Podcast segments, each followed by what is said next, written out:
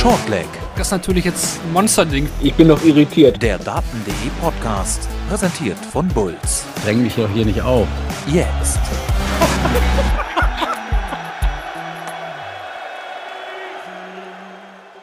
Herzliche Gratulation an Luke Humphreys, den neuen Weltmeister der PDC. Humphreys gewinnt das Finale der WM 2024 gegen Luke Littler mit 7 zu 4 und zementiert damit auch nochmal Platz 1 in der Weltrangliste. Das ist Shortleg, der Daten Podcast, präsentiert von Bulls. Herzlich willkommen zur Aftershow-Party nach dem 16. Turniertag nach diesem Endspiel der WM 2024. Dann 180 von Kevin Dutz ging es am 17. Dezember los und mit dem 95. Spiel und insgesamt 36 180ern endete dieses Finale, auf das wir jetzt hier natürlich dann in Gänze zurückblicken und auch die Schlüsselpunkte analysieren wollen. Ein letztes Mal zu später Stunde begrüßt Marvin van Boom euch zu dieser Runde und neben mir mit dabei von Daten.de Benny Scherp. Hi Benny. Ja, guten Abend. Ähm, wir können, glaube ich, doch auf ein ja, spannendes WM-Finale zurückblicken und das hat nochmal zum Ende richtig Bock gemacht. So ist es aus. Wir sind natürlich auch heute nochmal live auf Twitch. Hallo an die Community. Wir wollen natürlich eure Meinungen zum Finale hier im Chat lesen. Nehmen wir mit auf und diskutiert gerne mit uns. Was waren Schlüsselmomente? Habt ihr vielleicht andere gesehen als wir? Das äh, wäre natürlich nochmal schön, wenn wir heute hier nochmal schön in den Austausch kommen. An alle, die jetzt hier im Real Life mit dabei sind. Das geht natürlich weiterhin auf den verschiedenen Podcatchern wie Spotify, Google, Apple Podcasts. Schreibt uns gerne auf den Social Media Accounts, gebt uns ein Abo und Follow.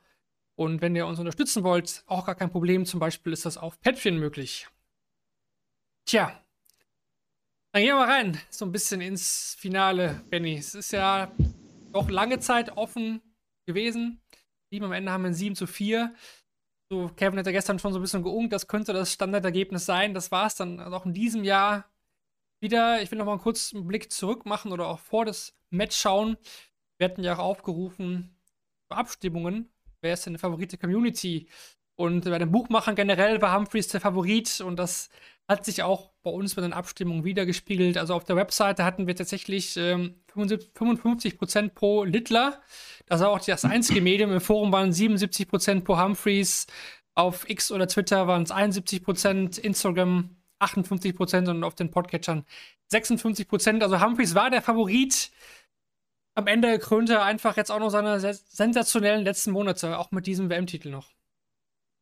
Ja, ganz genau. Und äh, das, obwohl ne, der Spielverlauf äh, zu, zum ersten Drittel äh, oder über die erste Hälfte gesehen äh, vielleicht erst gar nicht so aussah. Ähm, es war ja wirklich eine enge Partie.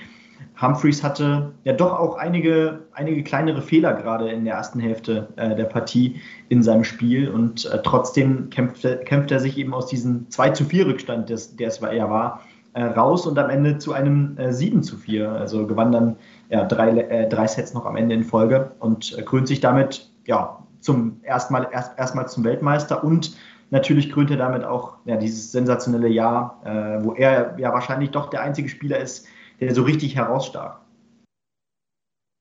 Vielleicht gucken wir uns wirklich mal den Anfang an der Partie. Also Satz 1, der geht dann an Luke Humphreys. Ähm, verpasst 120 im ersten Leg, der hätte schon direkt das, das Break geben können. Das gab es dann im, im dritten Leg. Hast du Littler auch als nervös empfunden? Er spielt erstmal nur 90 im, im ersten Satz.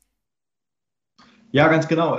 Es hat so leicht den Anschein gemacht am Anfang, äh, leichte Startprobleme bei ihm, äh, die der Humphreys äh, ganz gut ausnutzen kann. Äh, aber, aber, naja, gut, äh, im zweiten Satz nach der ersten Pause hat man ja direkt gesehen, äh, das war nur Schein, weil da ging es dann richtig los.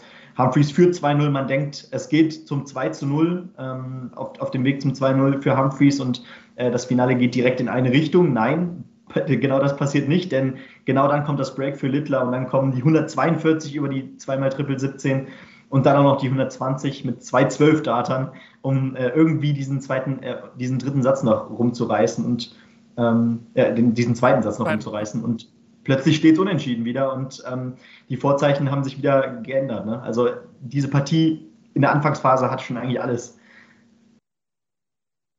Genau, also Ganz am Anfang habe ich mir nur notiert, äh, zwölf Travelers Visits am Anfang von Luke Littler und Humphreys hatte da zu dem Zeitpunkt null. Also Humphreys kam schon besser rein. Alles gesagt, 99 hatte der Average, war der Average von Humphreys im ersten Satz und von Hitler, der war bei 90. Das hat sich dann ein bisschen gedreht, also Humphreys war im zweiten Satz auch noch besser, 111. Littler 109, aber du hast schon gesagt, er, er packt sich das Ding mit der 142. Ne?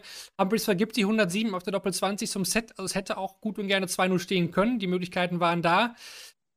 Und im dritten Set, damit machen wir einfach mal weiter, da hat eben dann Littler zwei Set-Tats vergeben und der geht dann die Seite an Luke Humphreys. Der checkt dann 116, ne? dann kommt noch so, so, so ein Bouncer und dann, ja, das waren so, so, Punkte, die sind wahrscheinlich im bisherigen Turnierverlauf alle so pro Littler gelaufen. Ne? Also Decider hat er ja selten mal verloren. Im dritten Satz waren Chancen da. Und auch der Satz ging eben gegen die Darts weg, weil vom vierten, aber da kommen wir gleich drauf. Es hat bisher in den ersten Sätzen immer derjenige den Satz gewonnen, der nicht begonnen hat, die ungeraden Lecks. Ja, ganz genau. Ich glaube, wir hatten ja gestern auch so ein bisschen äh, prophezeit, in Anführungszeichen, Wahrscheinlich wird es gar nicht so viele Breaks geben, äh, weil es verdammt schwer wird, einen dieser beiden Spieler jeweils zu breaken. Aber genau das passierte. Also es wurde ja wirklich ein Break-Feuerwerk fast schon äh, in diesem dritten und vierten Satz. Ich glaube, zwei Breaks hatte dann Humph, äh, hatte dann, hatte dann Littler, äh, äh Humphreys, hum, Humphreys, um dann noch den dritten Satz zu gewinnen. Äh, Im nächsten Satz war es dann Littler, der dann nochmal äh, den Satz umdreht mit zwei Breaks. Also das hat richtig Spaß gemacht. Ähm, die Vorzeichen wechselten sich ständig, genau. Und dann waren es eben diese 116 zum äh, dritten Satz für Humphreys. Äh, aber ja, so richtig konnte man in dieser Phase des Spiels echt nicht vorhersehen, wo diese Partie jetzt hingeht. Ne? Genau, das waren beide so 100 im Average. Also das Niveau ist dann nach Satz 1 dann auch wirklich äh, nach oben geschnellt. Also ja. Humphreys war immer ein bisschen leicht vorne, weil eben Little auch diesen schwierigen Start hatte mit der 90 im Average. Dann muss man natürlich ein bisschen was tun, damit man auch über die 100 kommt. Das ist dann im Laufe der Partie dann geschehen. Du hast es angesprochen, Satz 4. Auch der ging gegen, gegen die Darts auf der Doppel 4. Check Litter da zum, zum 3 zu 1, 96 hier sind Average und Humphreys 93. Da war so der erste Satz, wo Humphreys mal ein bisschen was angeboten hat, auch im Scoring-Bereich. Und dann stand es eben 2-2 und das Ding war halt völlig, völlig offen. Keiner konnte seinen Satz durchbringen. Da gab es dann nochmal noch mal die Pause. Und das war wahrscheinlich so die Phase, ja, da, da war Humphreys knackbar. Ne? Da hat Littler dann auch zugeschlagen. Vielleicht gehen wir rein in, in Satz 5, den ähm, Hitler dann ja auch ganz deutlich gewinnt. Im, hm. im, ja, im dritten Leck schon klar macht, zwei Holes. Oder, drei, vier, fünf, genau. Aber es ist alles äh, in der Phase so ein bisschen Richtung Hitler gelaufen. Elf Data spielt er. Hätte er da vielleicht auch mehr rausmachen müssen aus dieser Phase? Wir kommen natürlich gleich zum siebten Satz später, der natürlich wahrscheinlich der springende Punkt dieser Partie ist. Aber glaubst du, ja, die Fans kamen ja auch ein bisschen auf, dann so ein bisschen, fand ich. Ne? Generell, glaube ich, schon ein bisschen pro Littler. Wie hast du das so empfunden? Ja, genau. Es gab immer so, so äh, einzelne Punkte, an denen man gesehen hatte, okay, das Publikum ist doch eher pro Littler. Ich kann mich da an eine Szene erinnern. Ich glaube, da stand, vielleicht war es sogar in dem Teil, als ähm, Humphreys auf 156 stand, nach zwei Darts äh, kurz, kurz zögert äh, und den dritten eben äh, ein bisschen später wirft, weil er nochmal ein Stückchen nach rechts geht. Äh, in so einer Szene buhen dann plötzlich die Fans. Auch eine komische Situation eigentlich. Aber ähm, ja, in solchen Kleinigkeiten hat man gesehen, das Publikum war schon leicht auf Seiten Littlers, aber das hatte jetzt keinen großen Einfluss auf die Partie, ähm, wie ich ja gestern Gott sei Dank jetzt richtig äh, gesagt hatte. Äh, aber ja, grundsätzlich, ich glaube, viel mehr hätte Littler in dieser Phase äh, nicht machen können. Ich meine, das 3-2, das 4-2, gerade das 4-2 war ja wirklich doch beeindruckend. Ich meine, es waren 13, 12 und 15 Darts, glaube ich. Ähm, und dazwischen eben noch dieses Leck, in dem Luke äh, Little, äh, Luke, äh, sage ich schon, äh, Luke Humphreys seine sechs Perfekten spielt, äh, die Chance auf einen Zehner hat und ähm, nee, nicht oder die Chance auf jeden Fall in der vierten Runde auszumachen. Und äh, das Leck geht dann tatsächlich sogar noch an äh, Luke Littler und der Satz dann am Ende auch, weil Humphreys dann nochmal in ein, zwei Lecks zwei Darts verpasste. Also da war er auf jeden Fall knackbar. Ähm, aber wer hätte gedacht, dass dann in diesem siebten Satz äh, dieses Spiel direkt im ersten Leg so rumgerissen wird, ne?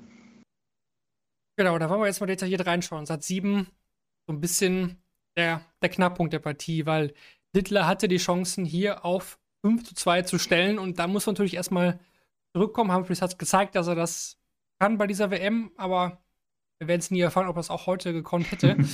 Aber dann gehen wir mal in diesen siebten, siebten Satz rein. Also es geht ja da los mit ähm, ja, dem Big Fish, den sich Humphreys der zieht, 170 checkt er im, im ersten Leck. Bin ich aber richtigen Satz? Äh, hoffentlich schon. Ja, ja. Genau. Da verpasst dann aber drei, der hat zum 2 zu 0 Liter bestraft mit einem 84er Finish. So, das war schon so ein erster Nacken, Nackenschlag. Und dann später diese 122, wo Humphreys auf 48 steht. Ne? Das ist natürlich auch, da denkst du eigentlich, ja, der Satz, der müsste eigentlich, müsste eigentlich Richtung Humphreys gehen. Nee, Littler geht dann nochmal dazwischen. Und dann das finale Leck, wo Littler die 112 auf der Doppel 2 verpasst. War, da war da zu aggressiv für dich auf der Triple 18, war 112 normaler Weg, der, der die meisten spielen 112 ja über, über die 20, er mhm. über die 18, weil er eben Tops haben wollte. Oder war er da zu, zu sehr in der, in der Zone drin? Was, was glaubst du? Also, das, das sah mir so gewollt aus. auch mit dem zweiten Dart in die, in die Triple 18. Er wusste dann auch kurz selbst nicht, wo er steht. Äh, dass, dass, ich kurz den Eindruck hatte, dachte er gerade, er steht auf 122. Ähm, und dann stehen da eben diese vier Rest. Er hat selbst gezögert, hatte ein dickes Fragezeichen auf dem Kopf.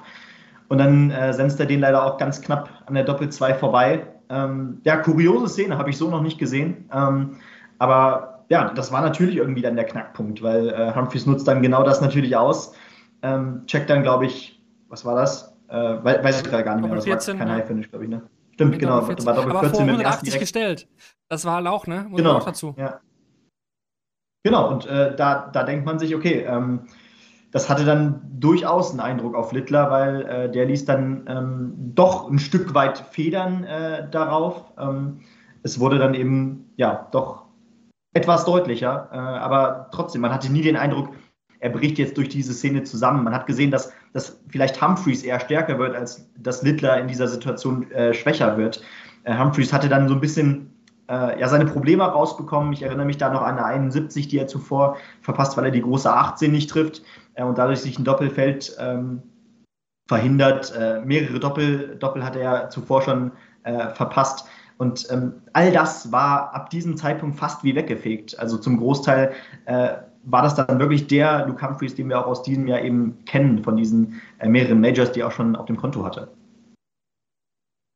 Außer sieben spielt Humphreys auch 113 im Average. Also wenn er den verliert, mhm. das tut natürlich nochmal ordentlich weh. Also der war aber beileibe nicht schlecht unterwegs. Littler hätte es eben mit, mit 104 im Average hier klauen können. Aber statt 5-2 dann eben 3 zu 4. Und das ist natürlich ein, ein Riesenunterschied. Im Nachhinein, klar, ist das jetzt so der springende Punkt, wo man sagen kann, hätte er, dann weiß man nicht, hätte es vielleicht anders ausgehen können. Aber es wäre noch genug auch Zeit da gewesen. Das gehört natürlich auch zu weit dazu. Generell fand ich heute aber, wir haben gestern schon über die interessanten Wege geredet, ähm, Littler heute auch wieder andere Wege gegangen. Also oft auch Doppel 16, Doppel 8, wo er eigentlich vom Steckwinkel her, das wird ja auch von den Kommentatoren auch auf der Zone herausgearbeitet, es liegt ihm eigentlich nicht so. Und mhm. auch Doppel 20, Doppel 10 war ja eigentlich Maschine ne, in den letzten Spielen. Ja. Das hat mich, hat mich sehr überrascht, dass er wirklich oft einfach, ob, ja, einfach die Doppel 16 gewählt hat, obwohl die Doppel 20 bei 56 Rest oder so einfach möglich gewesen wäre oder bei, bei 52 natürlich äh, besser gesagt, ne? Ähm, da habe ich überrascht. Es hat aber eigentlich so das ganze Turnier so über ausgesehen bei ihm, dass er anscheinend vom Gefühl her da rangeht und nicht irgendwie seine Wege im Kopf hat. Ja, ganz genau. Ich glaube, das ist ja auch organisch und äh, wahrscheinlich sogar am professionellsten genau so daran zu gehen, äh, dass man sich keine Ahnung, das beste Beispiel ist da wahrscheinlich äh, Paul Nicholson, der, der sich da seine zwei äh, Doppel immer zurechtgelegt hat und äh, sobald er ein anderes äh, gestellt bekommen hat oder sich gestellt hat, äh, war er so ein bisschen überfordert und plötzlich krampfhaft. Und genau das sollte ihm nicht passieren. Aber ja, das hat man bei Littler doch in Teilen gesehen.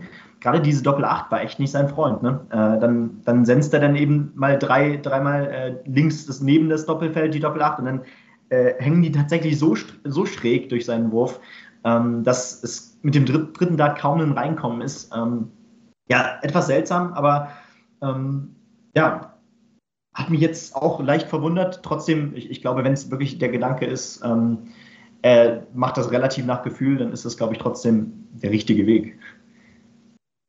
Das definitiv. Satz 8, dann 121er Finish von Luke Humphreys zum 4 zu 4 in den Sätzen. Spielt auch da wieder 114 im Average. Also, das war so eine Phase, da hat er im Scoring einfach du hast es schon gesagt, einfach, einfach ein, zwei Level nochmal draufgepackt. Ne? Und Dittler kam da einfach heute dann in der Phase auch nicht mit. Das Scoring war nicht ganz so zwingend. Vielleicht jetzt im Vergleich auch zu gestern gegen, gegen Rob Cross zeigt ja auch die Anzahl der 180er. Ne? Da, Da haben wir am Ende bei, bei Humphreys haben wir 23 und bei Littler haben wir 13. Also das ist so der größte Unterschied. Bei 100 plus und 140 plus, da tun sich die beiden nicht so viel. Aber die 180er, die gingen schon stark heute Richtung, Richtung Luke Humphreys, der wie gesagt dann zum 4 zu 4 ausgleichen kann. Und Satz 9, ja, ist auch so eine kleine Vorentscheidung immer 5-4 oder 4-5, das geht dann so, dann braucht man nur noch zwei Sätze, das kann dann in die Richtung gehen. Und auch hier sollten wir vielleicht nochmal genauer reinschauen, denn 108 zweimal hintereinander von Luke Humphreys. Ne? Und einmal wartet Littler auf 40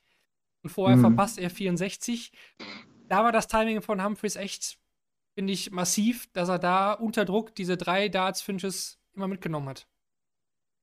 Ja, ganz genau. Und trotzdem war so die, dieser neunte Satz, äh, man hatte so zwischendrin das Gefühl, verfällt er jetzt in alte Muster. Weil er gilt durch genau dieses äh, Luke Humphreys Timing mit den 100, 208ern äh, 2-0 in Führung, steht kurz vor äh, dem 6 zu 4, äh, kurz vor dem 5 zu 4 und ähm, ja, verpasst dann seine drei Darts äh, zum, äh, zum Satzgewinn, glaube ich. Und äh, Littler kommt dann nochmal ran auf ein 2-2 ähm, und dann plötzlich, äh, als es in Decider ging, ich glaube, das war dann auch am Ende wirklich das Entscheidende, warum das Finale in Humphreys Richtung gegangen ist.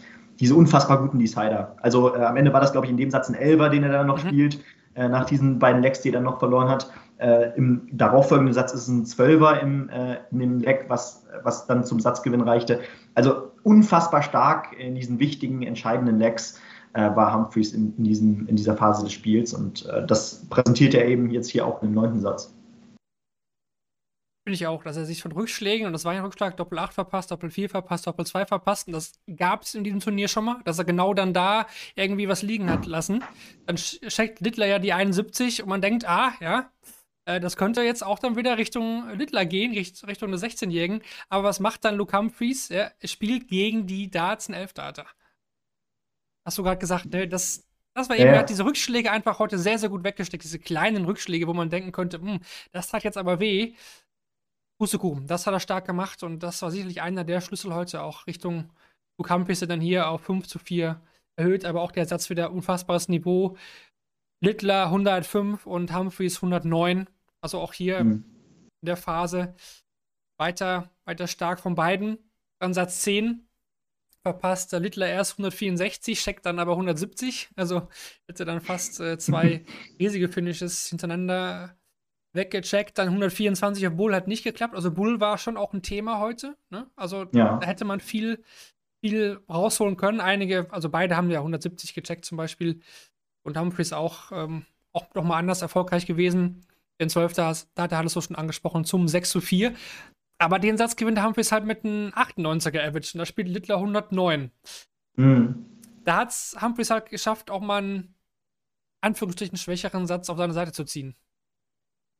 Ja, ganz genau. Ähm, und, und trotzdem, äh, ja, Littler vom Scoring her ähm, auch ein bisschen schwächer. Äh, bekommt dann eben trotzdem, trotz dieser nur 98 Punkte, ähm, eben nur diese Darts auf Bullseye, sei es bei den 164, sei es bei den 124.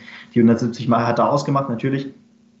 Ähm, da hat man übrigens auch gesehen nochmal, ähm, er hat da, glaube ich, nochmal ein bisschen Luft, äh, frische Luft geschnuppert und hat da gedacht, jetzt äh, geht hier tatsächlich nochmal was für mich, äh, dem Jubel nach zu urteilen. Ähm, aber genau, das war natürlich äh, die Sache am Ende. Das Bullseye war nicht gnädig zu ihm. Es war dieser eine Dart äh, jeweils, der es ausgemacht hat. Und dann ist es wieder der Zwölfte, hat er wieder das Leck in der, in der vierten Runde äh, von Humphreys, was den Satz in seine Richtung bringt. Und ähm, ja, das ist wahrscheinlich dann auch einfach die Reife, die, die Humphreys schon hat.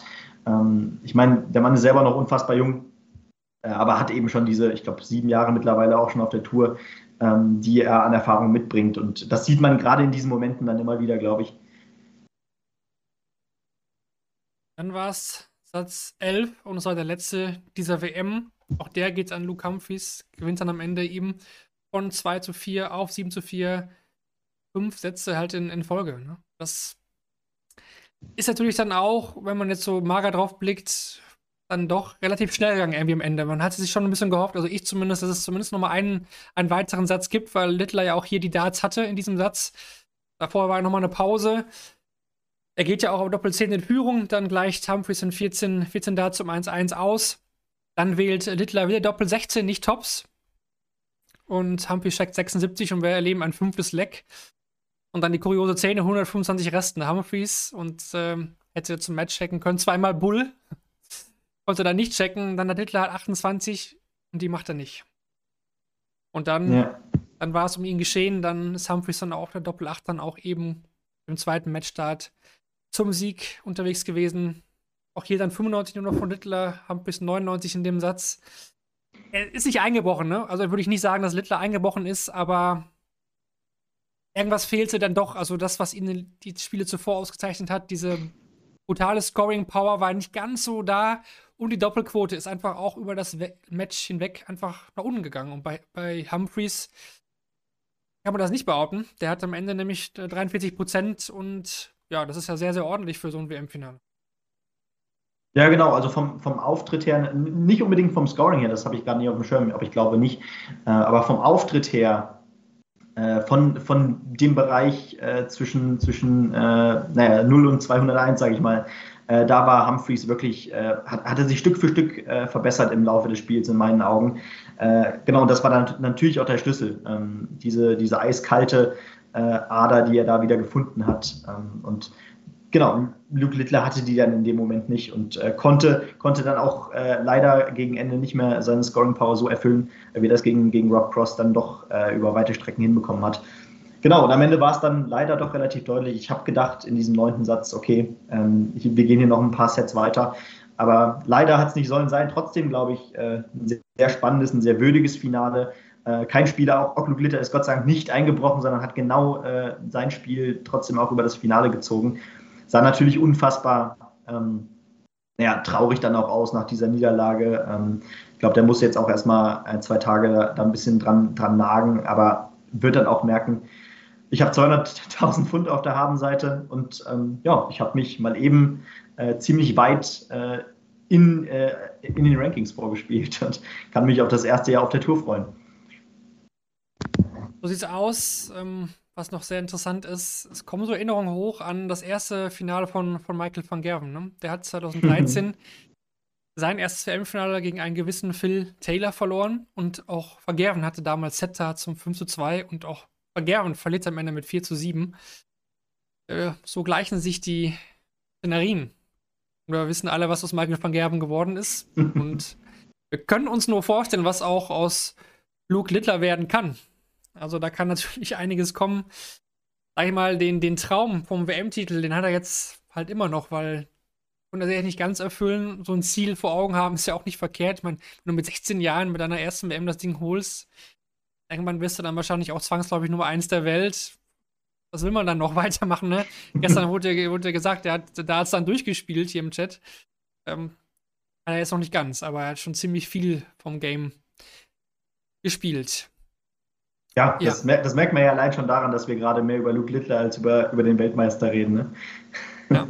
ja, aber das machen wir natürlich so. jetzt auch noch ein bisschen, ne? Klar, also Ehre, Ehre gebührt. Also erstmal müssen wir auch gratulieren zum äh, Ballon d'Art. Den hatten wir jetzt ja auch zum ersten Mal in, in diesem Jahr. Vor dem Finale standen Littler und Humphreys beide bei 50, 180er. Wir haben es ja gerade schon gesagt, ähm, Humphreys hier deutlich, deutlich mehr 180er geworfen, 23 Stück, also am Ende dann 73 und Littler 63, das heißt, äh, die Trophy geht an Luke Humphreys, nicht nur die Sid Bodell Trophy, sondern auch der Ballon d'Art geht an Cool Hand Luke. Die 180er Marke haben wir auch geknackt. Das ist ja dann auch, äh, äh, ja, Thema gewesen. Noch vor dem Finale wird die, wird die, die, die Marke aus dem Vorjahr nochmal überboten. Da waren es ja 901 und ähm, hier haben wir es äh, 914 am Ende.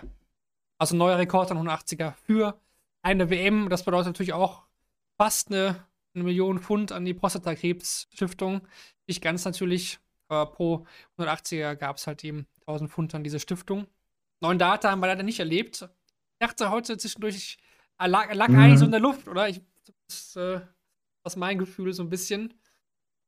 Aber du hast es schon gesagt, wir sollten auch ein bisschen über Luke Humphreys reden, denn drei Major-Titel zuletzt eigentlich fast unbesiegbar gewesen. Er hat geschwächelt bei der WM. Er war wirklich, ja, kurz vorm Ausscheiden, hatte ein Match das gegen sich, gegen Joe Cullen, gegen Ricardo Petechko.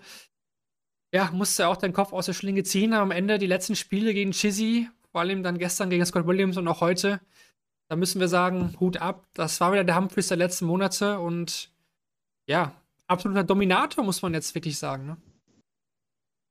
Ja, definitiv. Also ähm, das macht ja auch irgendwie einen, äh, einen, Weltmeister aus oder mittlerweile ja auch die Nummer 1 der Welt aus. Er ist jetzt auch äh, seit, dem, seit, der Final, äh, seit dem Finaleinzug die Nummer 1 der Welt. Jetzt kann er sich auch Weltmeister nennen und das natürlich nach diesem Jahr absolut zu Recht. Also äh, wie viele Major-Titel waren es am Ende? Vier jetzt mit der Weltmeisterschaft? Ja. Ich glaube, genau. ne? Ähm, und ja, das sagen wir jetzt äh, nach diesen letzten drei Monaten oder zwei, drei Monaten, ähm, nachdem wir über weite Strecken in diesem Jahr gesagt haben, ja, so richtig einer, der über das ganze Jahr sich herauskristallisiert als der beste Spieler, den gibt es nicht. Ähm, aber jetzt, ja, seit, seit dieser heißen Phase, seit spätestens seit Oktober, äh, wissen wir, doch, doch, da gibt es einen. Und ähm, der hat das jetzt erneut bestätigt, hat jetzt auch nach diesem sensationellen Jahr, äh, nach etlichen European Tour-Erfolgen, nach mehreren Major-Siegen, äh, sich direkt die WM-Krone aufsetzen können. Und ähm, ja, man kann gespannt sein, ob er so ein Jahr bestätigen kann. Äh, das wird definitiv nicht leicht, aber ähm, ich glaube, das Selbstverständnis, das hat er mittlerweile. Und auf einer Tour, äh, auf denen, glaube ich, äh, viele gerade sich auf einem Level bewegen, ähm, hat er, glaube ich, da auch sehr gute Chancen, äh, direkt daran anzusetzen. Wie glaubst du, wird Humphries jetzt damit umgehen? Also Michael Smith war jemand, der, der mochte es jetzt nicht so, diese ganzen Medientermine, die es einfach zwangsläufig kommen als Weltmeister. Er hat es am Anfang noch getrieben bekommen, aber auch dann irgendwann gesagt, ey, das war mir alles zu viel. Ne, jeder will was von mir. Klar, als Weltmeister Nummer 1 der Welt war ja Smith auch. Jetzt ist es Humphries eigentlich genau dieselbe Situation, auch zum ersten Mal Weltmeister geworden. Was glaubst du vom Typ her? Ähm, vielleicht auch Unterschiede zu Michael Smith. Wie geht er damit um? Auch die nächsten Wochen jetzt, wo ja viel auf ihn zukommen wird ich will nicht sagen, Luke Humphreys ist ein professionellerer Spieler, aber ich, ich empfinde Michael Smith oft als, als ähm, naja, empfindsamer, als, als sensibler, auch auf der Bühne, aber auch abseits der Bühne. Und ähm, für mich ist Luke Humphreys einfach die Ruhe selbst, sei es auf der Bühne, ähm, wie er mit Rückschlägen auf der Bühne umgeht, ähm, wie er mit einer schlechten Aufnahme umgeht. Natürlich sieht man dann mal Regungen in seinem Gesicht, aber darüber hinaus passiert das nicht. Und ich glaube ehrlicherweise, dass, dass Luke Humphreys damit relativ seriös umgehen wird und ähm, sehe ihn dann nicht in so einem ja doch mehr als durchwachsenes Jahr äh, wie Michael Smith nach dem Weltmeistertitelrennen. Äh, wie gesagt, dafür, dafür ist er gerade einfach auch in, in einer Form. Also bei, bei Michael Smith hat sich, sage ich mal, der WM-Titel ja nicht so derartig äh, vielleicht auch ähm, naja, angekündigt wie jetzt bei Humphreys in diesen Vormonaten, weil das war ja wirklich äh, pure Dominanz, muss man auch sagen. Ne? Ja, ist die Frage natürlich jetzt, was sind seine Ziele? Ne? Er ist Nummer eins der ja. Welt, er ist Weltmeister, er hat jetzt, ja gut, noch nicht alle Major gewonnen, vielleicht wird das dann Ziel sein, dass er die Trophäen holt, die er noch nicht geholt hat bisher. Premier League spielt er jetzt ja auch zum ersten Mal komplett mit, hatte ja schon mal Contender-Auftritte, aber eine ganze Saison hat er auch noch nicht gehabt. Das wird sicherlich auch, ja, sein Ziel sein, da auch vorne um den Titel mitzuspielen. Da kann er sich auch mal, einen schwächeren Start erlauben, sollte er jetzt wirklich jetzt mal vielleicht auch ein bisschen weniger die Darts in die Hand nehmen können, was wahrscheinlich auch der Fall sein wird. Definitiv. Mal ein bisschen Pause jetzt zu den ersten Pro Tour Events wird dann ja auch sein. Er hat ja auch viel gespielt. Also, er hat zu jedes European Tour Event, die paar Pro Tours hat er ausgelassen, aber die meisten auch mitgespielt. Da kann ich mir auch vorstellen, dass er da vielleicht ein bisschen runter, runterdreht bei den Turnierteilnahmen, weil er da einfach nicht mehr muss. Ne? Ja, und Luke Littler, was, was glaubst du? Also, viele werden jetzt schreiben, und hier kam es ja auch in den Chat, vielleicht für ihn ganz gut, dass er das Finale nicht gewonnen hat. Hm. Ja, das, das, das habe ich ja auch irgendwie schon mal schon so leicht an, angekündigt äh, vor der Aufnahme, dass ich auch glaube, dass es, dass es äh, so okay ist, dass es so passiert ist. Ähm, weil ich glaube, der Hype, der bleibt, äh, ob er jetzt das Finale verloren hat oder nicht. Ähm, der wird jetzt auch sicherlich noch ein bisschen so weitergehen, ähm, aber der wäre noch unfassbar heftiger gewesen, äh, wenn er jetzt ähm, tatsächlich die Weltmeisterkrone aufhätte. Ich glaube, um, um zu wissen, was jetzt mit ihm passiert, äh, möchte ich auch gerne erstmal morgen Abend abwarten, weil ich wissen will, ob er, ob er tatsächlich äh, für die Premier League ausgewählt wird oder nicht, äh, weil das, glaube ich, auch nochmal ein Faktor ist, der da ähm, ja, mit reinspielen kann, wie das Jahr funktioniert. Ähm, also ich, natürlich als, als Neuling in der Premier League ist es immer was Schwieriges. Äh, andererseits kann man, glaube ich, einen, einen ähm, der Luke Littler in dieser Form aber auch nicht vergleichen mit einem ja, Jelle Klaassen oder Kim Halbrechts, der seine erste äh, Premier League spielt. Ähm, aber ja, ich, ich bin verdammt gespannt, wie er in dieses Jahr startet. Ich habe da noch ein Riesenfragezeichen, ähm, ob er jetzt genauso weitermacht. Ich glaube ehrlicherweise in dem Ausmaß nicht, aber ich kann ja auch nicht genau sagen, woran das liegt. ich habe noch mal ein paar Zahlen mitgebracht, um diesen Hype vielleicht auch noch mal so ein bisschen deutlich zu machen. Luke Littler ist mit 5000 Follower auf Instagram gestartet vor der WM ja. und mittlerweile über eine halbe Million.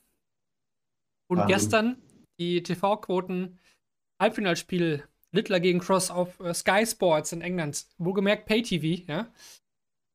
Bisheriger Rekord waren da 1,65 Millionen. Und zwar war das das Finale der WM 2015 zwischen Phil Taylor und Gary Anderson. Gestern Littler gegen Cross 2,32 Millionen. ja. Größer als der Ryder Cup in diesem Jahr. Und das ist ein wichtiges Event. Mhm. Ja, und wir wissen nicht, wie das Finale heute dort gelaufen ist. Ich kann mir gut vorstellen, dass das Ding über drei Millionen gegangen ist. Wohlgemerkt, mhm. Pay-TV. Die deutschen Äquivalenzzahlen dazu, Sport 1 Halbfinale, gestern äh, 2,24 Millionen in der Spitze und 1,49 Millionen im Schnitt, macht einen Marktanteil von 20,3 Prozent in der werberelevanten Zielgruppe der Männer zwischen 14 und 49 Jahre. Auch da mhm. müssen wir natürlich dann noch die Quoten des Finals abwarten, was wir dann in der Nachlese natürlich auch nochmal äh, euch mitgeben werden und dann auch nochmal drauf schauen werden. Aber hier im Halbfinale schon Rekordzahlen, vor allen Dingen in England. Der Hype ist wirklich real, der war real, der war größer als der von Fallon Sherrock. Und ich kann mir gut vorstellen, dass da die 3 Millionen Marke auf jeden Fall geknackt, geknackt worden ist. Ja, also ist ja auch Wahnsinn, äh, wenn man sich da so ein bisschen durch die, durch die Insta-Story von, von Luke Littler jetzt die Tage durchgeklickt hat, jetzt auch nach der Partie gegen Rob Cross äh, wer ihm da alles Glückwünsche äh, rübergeschickt hat, sei es KSI, einer der größten YouTuber, ähm, etliche Fußballspieler, die ihm da, äh, die ihm da jetzt folgen oder äh, ja, in den DMs mit ihm, mit ihm schreiben plötzlich. Das ist natürlich auch noch was ganz anderes ne, für einen 16-Jährigen, das zu erfahren. Ähm, das ist natürlich auch noch ein anderer Druck, der dann vielleicht entsteht, aber ein, also unfassbar, was, was, äh, der, was, was der gerade in der Öffentlichkeit steht und in der Aufmerksamkeit steht äh, ja, ich, mein Eindruck ist auch, das ist natürlich, das, das übersteigt bei weitem das, was, was eine äh, Fan Sherrock angeht. Äh, man kann nur hoffen, dass er aber nicht so zum, zum Marketing-Ross wird wie, wie Fan Sherrock, weil ich glaube, dafür ist er einfach auch echt noch zu jung und muss auch einfach, naja, sich noch in Ruhe entwickeln können, weil da geht, glaube ich, noch, noch einiges weiter. Hier kommt nochmal die aktuelle Zahl. Auf Instagram sind es 644.000. Mhm. Also doch, doch nochmal richtig krass geworden. Hat ja auch im Sport 1 Interview vor dem Finale gesagt, dass David Beckham ihm geschrieben hat, der Sohn von David Beckham dann auch noch und ein paar Menu-Spieler vom Fußball. Also ja, er kommt natürlich in eine ganz andere Welt jetzt, in so eine Promi-Welt auch rein, als bekannter Mann. Ich meine, mit ja. 16 Jahren konnte er sich wahrscheinlich noch gut auch verstecken. Keiner hat ihn erkannt auf den Straßen. Das wird sich jetzt, glaube ich, definitiv geändert haben mit, mit dieser WM. Ja, eine weitere Persönlichkeit, die heute auch im Fokus stand, wir hatten es ja schon vor der WM thematisiert und gestern auch nochmal, ist natürlich The Voice himself, Russ Bray. Letztes großes Spiel auf einer großen Bühne, letztes WM-Finale, durfte nochmal 36 Mal die 180 ins Mikro schmettern und ähm, hier kam Kritik auf, dass er nicht irgendwie, ja, standardgemäß für, für seine Karriere irgendwie standesgemäß verabschiedet worden ist, das würde ich mal definitiv relativieren. Vielleicht nicht nach dem Match, aber vor dem Finale wurde Russ Spray nämlich in die mhm. PDC Hall of Fame aufgenommen. Ja? Und das ist ja eine Riesenauszeichnung.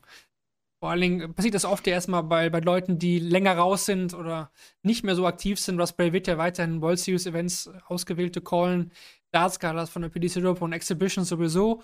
Macht eben auch weiterhin die Botschafterrolle, passt auch perfekt zu ihm, denke ich aber jetzt schon aufgenommen in die PDC Hall of Fame. Also da würde ich mal sagen, das ist auf jeden Fall eine Auszeichnung, die bekommt man nicht mal eben so und absolut zu Recht, weil Russ Bray hat der PDC viel zu, dank, viel zu verdanken, aber andersrum genauso, oder? Also ich, ich denke, Hall of Fame, da, da braucht man keine Sekunde drüber nachdenken. Ja, also allein wenn man darüber nachdenkt, äh, wenn man einen ja, einen Durchschnittssportinteressierten, äh, der sich vielleicht gar nicht so gut mit Darts auskennt, äh, fragt, ähm, woran man denkt, wenn man an 180 denkt. dann, dann denken, glaube ich, viele wirklich an diesen Schrei von, von, Rob, äh, von Russ Bray. Ähm, dementsprechend, äh, ja, auch über, auch über die äh, ja, Grenzen der, der echten, eingefleischten Fans hinaus ist, ist der Mann einfach wirklich ein Begriff. Und äh, ja, einfach auch toll nochmal die Szenen, die, die da heute zu sehen waren, sei es, dass er überhaupt äh, das Finale komplett durchgezogen hat alleine, äh, sei es wie, wie Luke Humphreys dann auch voller Respekt äh, nach seinem Matchstart, der ihn in den Arm genommen hat. da, da waren echt tolle Szenen dabei und ähm, ja, äh, natürlich jedem, jedem Darts-Fan wird er in Erinnerung bleiben und er bleibt ja immer noch, genau wie du schon richtig sagtest, Teil äh, des Trosses. Ähm, so ganz aus dem Dartsport werden wir ihn, glaube ich, in den nächsten Jahren auch nicht rausgehen sehen. Dann lass uns blicken auf die PDC Order of Merit, denn da haben sich natürlich bei der WM, als auch das größte Turnier ist, weil es natürlich auch das Turnier mit dem größten Preisgeld ist, einige Änderungen ergeben wir haben schon gesagt, Luke Humphries die neue Nummer 1 der Welt, jetzt auch mit ja, gut 350.000 Pfund äh, Vorsprung auf Michael van Gerven. Michael Smith verliert zwei Plätze, die neue Nummer 3 und Espel macht zwei Plätze gut, ist jetzt die 4 der Welt. Rob Cross macht auch zwei Plätze gut, ist die neue Nummer 6 der Welt. Verlierer oben in den Top 8 ist Peter Wright. Dem geht natürlich seinen WM-Sieg von vor zwei Jahren ab und ist jetzt nicht mehr die 4 der Welt, sondern die 8 der Welt. Der hat am, am meisten oben verloren. James Wade auch ein großer Verlierer. Ne, verliert sechs Plätze, ist jetzt nur noch die 19 der Welt. Und Gary Anderson auch verliert sechs Plätze. Mhm. Ist die 27 der Welt. Die größten Gewinner, ganz klar. Luke Littler macht 133 Plätze gut. Von jetzt auf 31, dann war er vor auf 164. Hat ja 250.000, äh, 2500, sorry, 5 aus dem UK Open noch mit drin. Also 200.000 plus 2500. Das ist sein Preisgeld. Und Scott Williams natürlich auch. Mhm. Halbfinalteilnehmer macht 22 Plätze gut, ist jetzt die neue Nummer 30 der Welt. Aus deutscher Sicht, Gabriel Clemens, Platz 22. Und direkt dahinter Martin Schindler, Platz 23. Der hat auch drei Plätze gut gemacht. Oder wenn man so ein bisschen weiter runter geht, Ricardo Petechko, gar nicht so weit mehr entfernt, ne? Nummer 36 jetzt auch drei Plätze gut gemacht. Der wird auch in die Top 32 vordrängen, da bin ich mir ziemlich sicher, weil er eben auch vor die großen Events qualifiziert sein wird. Mhm. Alan Suter vielleicht elf Plätze. Da geht es auch nach hinten. Und Mender Sulovic auch nur noch die 55 der Welt. Das sind so die Verlierer. Und Mervyn King auch verliert 23 Plätze. Jetzt nur noch die 63 der Welt. Da geht es um die Tourkarte. Aua, aua. Das mal so der Überblick über die Order of Merit, die neue Order of Merit, die jetzt dann, dann rauskommt. Auf Twitter gab es eine Diskussion, die wir eigentlich auch oft führen, aber ich gerne noch mal mit aufnehme, weil es jetzt ja auch wirklich extrem ist, dass Luke Littler da so nach oben geschossen ist. Quasi von 0, von 0 auf 100, wenn man sagen will, jetzt aber eben auf Platz 31. Ähm, die Kluft vom Preisgeld der WM und den anderen Majors ist für dich wahrscheinlich auch weiterhin noch zu groß, oder? Ja, definitiv. Ähm, das, das schon. Ähm, wobei mir auch als erstes aufgefallen ist, äh, noch, noch bevor natürlich wir über sowas wie die Kluft äh, absolut reden, ähm, dass ein Nathan Espinel ähm, trotz, äh, auf jeden Fall natürlich der Matchplay-Sieg, ähm, aber viel mehr war ja in diesem Jahr gar nicht. Wir wollen natürlich auch noch, äh, wie gestern angekündigt, unsere Awards, unsere persönlichen Shortleg Awards verleihen. Und ähm, da geht es natürlich um den Spieler des Turniers, Player of the Tournament oder auch das Match of the Tournament und das hatte ich gestern gar nicht mehr auf dem Schirm, aber das haben wir im letzten Jahr auch gekürzt, den Moment des Turniers. Ein spezieller Moment, vielleicht ein Wendepunkt, den wir da letztes Jahr ausgewählt haben, den wollen wir auch dieses Jahr mit aufnehmen. Ich weiß, Benny, darauf bist du nicht so vorbereitet, deswegen fangen wir erstmal an mit dem Spieler, Spieler des Turniers. Da gibt es natürlich sicherlich ein paar Möglichkeiten, die man da nennen kann. Was wäre jetzt dein, dein konkreter, konkreter Vorschlag? Ja, ähm, was, was, soll man anderes sagen als, als Luke Littler? Also, ähm, das, ist natürlich, das ist natürlich jetzt das Einfachste, um, um ihn zu nennen, aber äh, das ist natürlich einfach die größte Geschichte. Äh, ich meine, ich glaube, äh, Moritz Linn hatte es jetzt noch in der, in der Insta-Story. Ähm, der äh, deutsche JDC-Spieler, der äh, tatsächlich vor einem Monat noch gegen, gegen Luke Littler im, bei der JDC-WM im Achtelfinale gegen ihn angetreten ist und dort verloren hat, 1-4, glaube ich, oder so. Ähm, allein das, dieser Weg von, von der JDC äh, von der WM äh, in den Ellipelli und nicht nur das, sondern äh, einmal den Weg durch bis ins Finale. Ich glaube, das ist einfach ja, ein einziges Märchen, äh, was es, glaube ich, auch hier na, durchaus natürlich ähm, zu benennen gilt. Ansonsten, ja, ähm, ich weiß nicht, hast, hast, du andere Beispiele? Ich könnte natürlich jetzt Brandon Dole noch sagen, äh, dass er äh, ja im, in einer, ja, im Spätherbst seiner Karriere, um es mal so zu sagen, in ein WM-Viertelfinale einziehen kann. Äh, das hat man ja auch gesehen, was es ihm bedeutet hat, als er da Gary Anderson geschlagen hat. Er konnte selbst nie richtig fassen, wie das überhaupt passieren konnte. Ähm, für mich irgendwie auch eine tolle Geschichte. Ähm, ja, wer würde dir noch so einfallen? Den Weltmeister muss man ja irgendwie immer so ein bisschen nennen. Ja, sowieso. Ja. Ist, ist, klar, der ist ja auch immer so ein bisschen aus Konkurrenz. Ist vielleicht auch ein bisschen langweilig, den Weltmeister zu nennen. Klar, ich bin auch bei, bei Luke Littler. Ähm, vielleicht kann man Scott Williams noch einwerfen, weil er auch, wenn Littler nicht gewesen wäre, wäre wahrscheinlich Scott Williams die Überraschung des Turniers gewesen. Aber sonst wird es wahrscheinlich auf, auf die genannten hinauslaufen. Also ich wäre natürlich auch bei, bei Littler ganz klar, weil das einfach sensationell ist mit 16 Jahren. Das allem Debüt, wie oft haben wir gesagt, Debüt, da muss man erstmal gucken, was passiert, nicht alles, ähm, mhm. erstmal gewöhnen an den Eli Pelli und der hat einfach von Spiel 1 ein geballert, 106 gegen Christian Kist und dann immer weiter, immer weiter ja. und eigentlich heute auch immer noch wirklich um krasses Niveau, was viele einfach nicht gehen können, deswegen ich finde auch, dass man ihnen diesen Award, Award durchaus gehen, geben kann, weil Humphreys hat eh jetzt genug, ne, das man braucht da nicht auch noch unseren Shortleg Player of the Tournament Award. Genau. Ja, dann Match des Turniers. Da habe ich so, ja, zwei, zwei Stück, doch, zwei Stück, auf die ich mich da so fest, festlegen würde. Ich kann mal eins nennen, vielleicht lasse ich dann mhm. das andere über. Für mich äh, Chris Dobe gegen Rob Cross. Eines der Top 3 Matches oder Top 2 Matches, denn dieses Comeback von, von 0 zu 4 auf 5 zu 4, das, mhm. das, ja, solche, solche Dinger ziehen immer und das war schon Richtig stark. Ja, also das hätte ich auch als eins von zwei genommen. Ich bin jetzt sehr gespannt, was dein zweites ist, äh, weil ich hätte als mein zweites nämlich ähm, einfach auf einer emotionalen Ebene auch äh, die Partie von, von Flo Hempel gegen Dimi Vandenberg, ähm, weil es auch ein derartiges Comeback war, nicht in dem Ausmaß, aber ähm, wie Hempel äh, dieses Match noch umgeschrieben umgeschwungen hat, war Wahnsinn. Also er stand mit dem Rücken zur Wand, er hat diesen Sieg gebraucht, äh, um seine Tourcard zu behalten. Ähm, dazwischen natürlich noch diese zwei Zehn-Data in Folge, die ja auch irgendwie was Historisches sind. Ähm, ja, diese Partie hatte einfach rein emotional äh, doch auch ja, eine Bedeutung, die äh, ich irgendwie noch immer merke und ähm, ja, äh, die natürlich auch immer noch auf das nächste Jahr hinaus scheint, weil äh, Flo Hempel dementsprechend ja äh, sicher auch am nächsten Jahr wieder auf der Tour dabei sein wird. Genau, also Toby Cross, Humphreys, Cullen natürlich, das, das genau, bleibt, das bleibt hängen. Das ja. bleibt hängen, dieses. Also alle Spiele, die in so einen Sudden Death Flag gehen, die sind natürlich immer wegen der Dramatik allein schon ein Kandidat. Ne? Das ist, ist klar. Sowieso. Vielleicht ist es dann auch, wenn ich mich ganz entscheiden müsste, doch auch Humphreys Cullen, weil das auch so absurd war. Wir haben es ja analysiert zusammen. Äh, äh, ja. Weil man einfach dann auch ins Nachbardoppel abgerutscht ist bei, beim Doppel im, so, das, das, ging, das war unglaublich eigentlich. Ja, das war das Match wahrscheinlich, wo ich äh, den Mund am weitesten auf hatte oder nicht mehr zubekommen weil, hä, das jetzt auch noch und das jetzt auch noch und hä, es geht doch gar nicht mehr. Und dann, äh, also das war wirklich so, ja.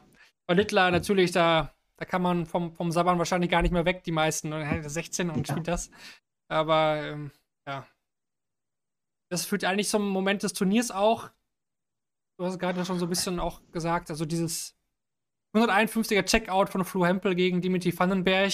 Für mich ja, persönlich auch, ja. weil ich in der Halle war und das so dieser Turning Point war. Das war so wirklich so ein, ja, wie, wie damals das Checkout von Menso gegen Van Gerven so richtig ins Gesicht war, war das Ding ins Gesicht von Dimi, aber eben auch einfach der Start auch eines wahnsinnigen Comebacks. Und das war für mich so, weil ich vor Ort war auch, weil das emotional auch so war, aber auch generell, glaube ich, kann man das so durchaus auch als Moment dieses Turniers mitnehmen. Also auch nochmal dein, dein Moment des Turniers, Benny. Wo, wo, wo wärst du da?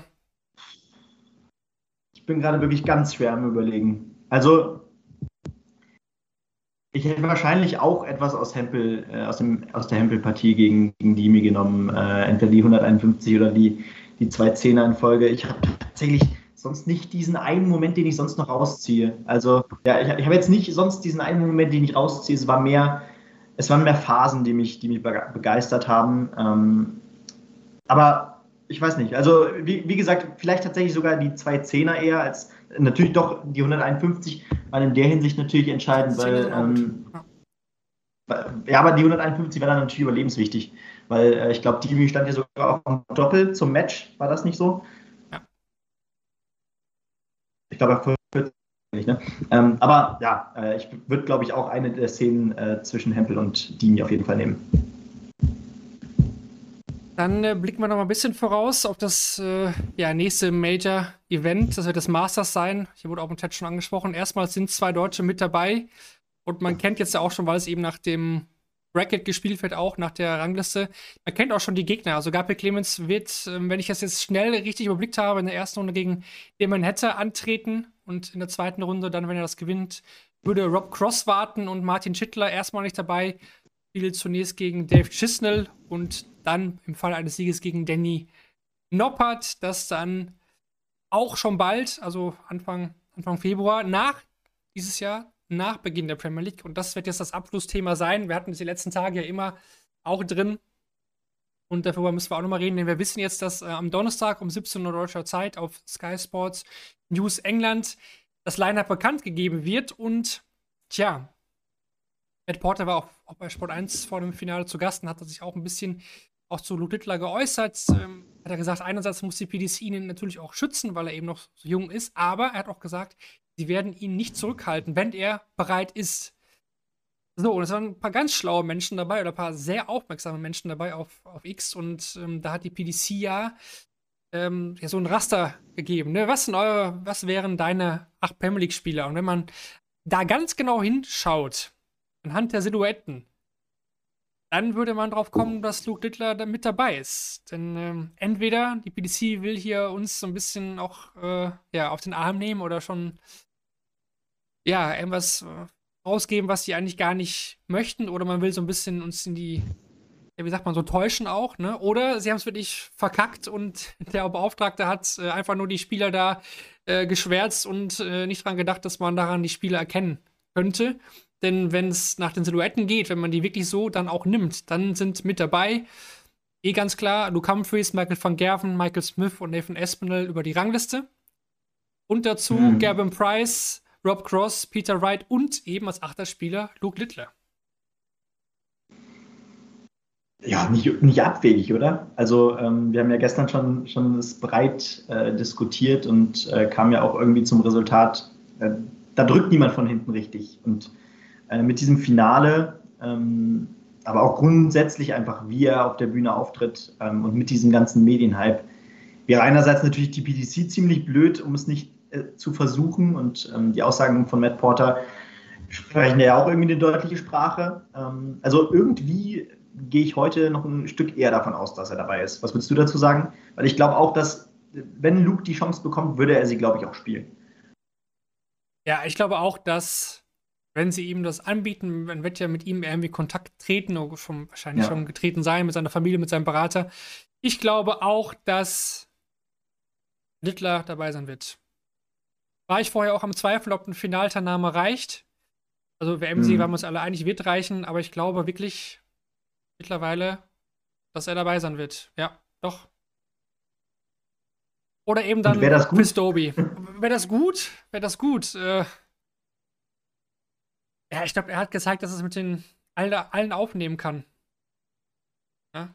ja. Und er hat und wer ist gerade von denen besser in Form als Luke Humphreys? Keiner. Und er hat ihn auch ärgern können. Und beim, bei dem Modus äh, Best of 11 Legs da, das Turnier. Ich glaube, er ist, ich glaube, er ist dabei. Ob das gut für ihn sein wird, wird man natürlich dann erst im Laufe des Jahres äh, sehen. Wir haben auch so geredet, die Premier League hat Spieler kaputt gemacht, aber er ist auch einfach auch ein Spielspieler schon immer gewesen. Und ob er dann ja. jetzt noch die Premier League das eine oder ein, zwei, drei Spiele pro Abend spielt und dann klar, der Schedule wird dann mega voll sein, aber keine Ahnung, er wird wahrscheinlich auch dieses Jahr nicht spät noch äh, 13 Mal die Premier League spielen oder so. Aber ich glaube, ja, das ist zu, zu lukrativ ist auch für die PDC, ihn nicht mitzunehmen, weil man sieht ja in dem Hype, er verkauft Tickets definitiv und er wird auch nochmal finale Tickets für die Premier League verkaufen, der jetzt noch kein Ticket hat, der wird sich vielleicht denken, wenn man in der Nähe wohnt, vielleicht auch für Berlin den zweiten Spieltag. Ja, Luke Littler, den würde ich schon gerne mal live sehen, da gehe ich doch nochmal hin. Ja, definitiv. Und ich, ich finde das Argument Vielspieler eigentlich auch ziemlich gut, äh, weil ähm, da könnte man wieder darüber reden. Äh, er hat vor, kurz vor der WM als Generalprobe noch die JDC WM auf die mitgenommen, hat äh, alles auf der Development Tour gespielt, hat bei der WDF teilweise noch ein paar Turniere gewinnen können.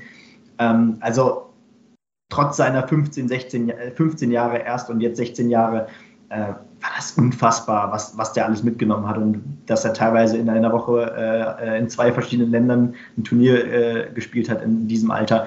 Also das würde, glaube ich, auch jetzt nicht äh, ja, den Unterschied machen. Äh, das würde am Ende auch selber hinauskommen und das meiste davon bewegt sich ja zumindest auch ähm, ja, äh, auf dem englischen Festland oder zumindest in der Ecke. also viel weiter muss er ja auch nicht. Ja, und die Premier League ist ja nicht so, dass er jetzt jeden Abend da produzieren muss. Er kann ja auch mal zwei, genau, zwei ja. Wochen haben, wo er dann mal schlechter spielt und dann mal im ersten Spieltag rausgeht. Kein Drama. Kann passieren und kann man auch genau, ganz locker ja. wieder ausgleichen. Also ist ja nicht so, das hat der Modus ja auch mit sich, ne? dass man mit einem Tageserfolg dann natürlich auch wieder schnell aufsteigen kann. Das haben wir in den letzten Jahren ja auch gesehen. Also, das, das finde ich auch in dem Fall nicht schlimm. Klar kann man sagen, man müsste ihn vielleicht ein bisschen schützen mit seinen 16 Jahren, dass man das jetzt nicht, dass man ihn jetzt nicht oversellt. Aber wenn es ein eigener Wunsch ist, auch wenn man mit ihm spricht und sagt, nee, er möchte das und wenn er das will, dann, dann soll er es machen. Ne? Dann soll er es wirklich ja. machen und er wird dann eine gute Rolle spielen können. Das, das denke ich schon. Ja. Da werden da auch dann mal viele von der Niederlagen mit dabei sein, vielleicht, aber warum auch nicht? Ja, wir werden es ja dann am Donnerstag 19, äh, 17 Uhr, deutscher Zeit, sorry, dann definitiv erfahren und wir werden natürlich auch in der Analyse dann der WM dann drüber nochmal sprechen. Dann ist ja alles klar, dann ist das ganze Gemunkel hier von uns dann auch von, von gestern, dann können wir wirklich mit den finalen acht Spielern arbeiten und dann gehen wir das dann auch nochmal kurz als Thema an. Deswegen, ihr habt es ja hier im Chat dann auch schon gehabt, die Umfrage, aber auch nochmal im Nachgang für die, die sich das Real Life anhören. Wird die PDC Luke Littler für die Premier League nominieren? Könnt ihr dann gerne auch nochmal abstimmen auf den verschiedenen Kanälen. Tja. Benny, dann ist die WM 2024 jetzt wirklich auch dann vorbei. Wir haben viele, viele Nächte hier verbracht, muss man sagen. Äh, erstmal Dank an alle, die eingeschaltet haben, die sich hier auch live mit eingebracht haben und uns mhm. geschrieben haben. Es war mega viel los. So viel los wie noch nie. Versteigert sich einfach, einfach je, jedes Jahr. Das war natürlich auch von für uns jetzt ein Monat ganz harte Arbeit. Es ging los mit dem Countdown vor, vor circa einem Monat, wo wir Interviews geführt haben, Vorberichte geschrieben haben. Da ging es schon mit dann WDF-WM parallel fast, äh, hm. fast 40 Berichte, dann jetzt Berichte zu jeder Session, dann in deutschen Spielen dann extra Berichte, dann Interviews vor Ort, äh, Behind-the-Scenes-Dinger, Kevin war vor Ort, Interviews. Also wir haben wirklich alles versucht rauszuhauen und hoffe, oder wir hoffen, dass das bei euch auch gut angekommen ist. Dann müssen wir uns natürlich auch noch bedanken an alle externen Gäste, die mit dabei waren. Das waren David Schlichting, Artian Geiler, Fabian Schmutzler, Piero Lubitsch und Mike Langdorf, die hier als äh, Gäste mit dabei waren und auch nachts mit uns hier lange gesessen haben. Das ist nicht selbstverständlich. Deswegen auch hier nochmal ein Dankeschön und äh, auch ein Danke an Lutz natürlich, der vor Ort uns unterstützt hat auf den Insta-Lives, der auch hier einige Male mit, mit dabei war. Und äh, Kevin war natürlich auch am Start, nicht nur gestern, dann auch vor Ort, aber auch in der ersten Woche auch viele Folgen auch dann teilweise moderiert. Und Moritz und du, ihr habt ja auch quasi dieses Jahr auch zum ersten Mal selbst hier live gestreamt und moderiert. Und das ist einfach, und ich weiß, es ist natürlich auch selbst viel, viel Arbeit. Und ja, auch danke an euch beiden und auch an dich nochmal heute für die Analyse für das Finale. Ja, bitte, bitte. Hat mir natürlich auch großen Spaß gemacht. Auch wenn dann natürlich vielleicht auch mal äh, in der Übungsnachtschicht äh, 3 Uhr man erst im Bett lag, aber ähm, das gehört natürlich alles dazu. Und ähm, irgendwie muss man auch mal ins kalte Wasser geworfen werden und funktioniert das irgendwann auch von selber. Und ähm, ja, wie gesagt, es hat einen großen Spaß gemacht. Hut ab, was äh, unser Team da in den letzten Wochen abgerissen hat. Äh, ist schon beeindruckend, rein von der Koordination und von der Arbeit und von dem Herzblut, was da von jedem Einzelnen reingesteckt wird. Äh, liebe Grüße an alle und ähm, genau, wir hören natürlich nicht auf, wir machen genau da weiter. Das Jahr beginnt wieder, äh, in ja, ein paar Tagen ist schon wieder Q-School. Ja. Ähm, und dann äh, beginnt der ganze Tross auch wieder loszufahren. Ne? Ja, genau so ist es. Wir machen jetzt tatsächlich mal einen Tag Pause, was Shortleg auch angeht. Einmal durchschnaufen und irgendwie wieder versuchen, einen normaleren Schlafrhythmus wieder zu bekommen, weil meiner war jetzt ziemlich gestört, die letzten, letzten Nächte, eigentlich die ganze WM entlang.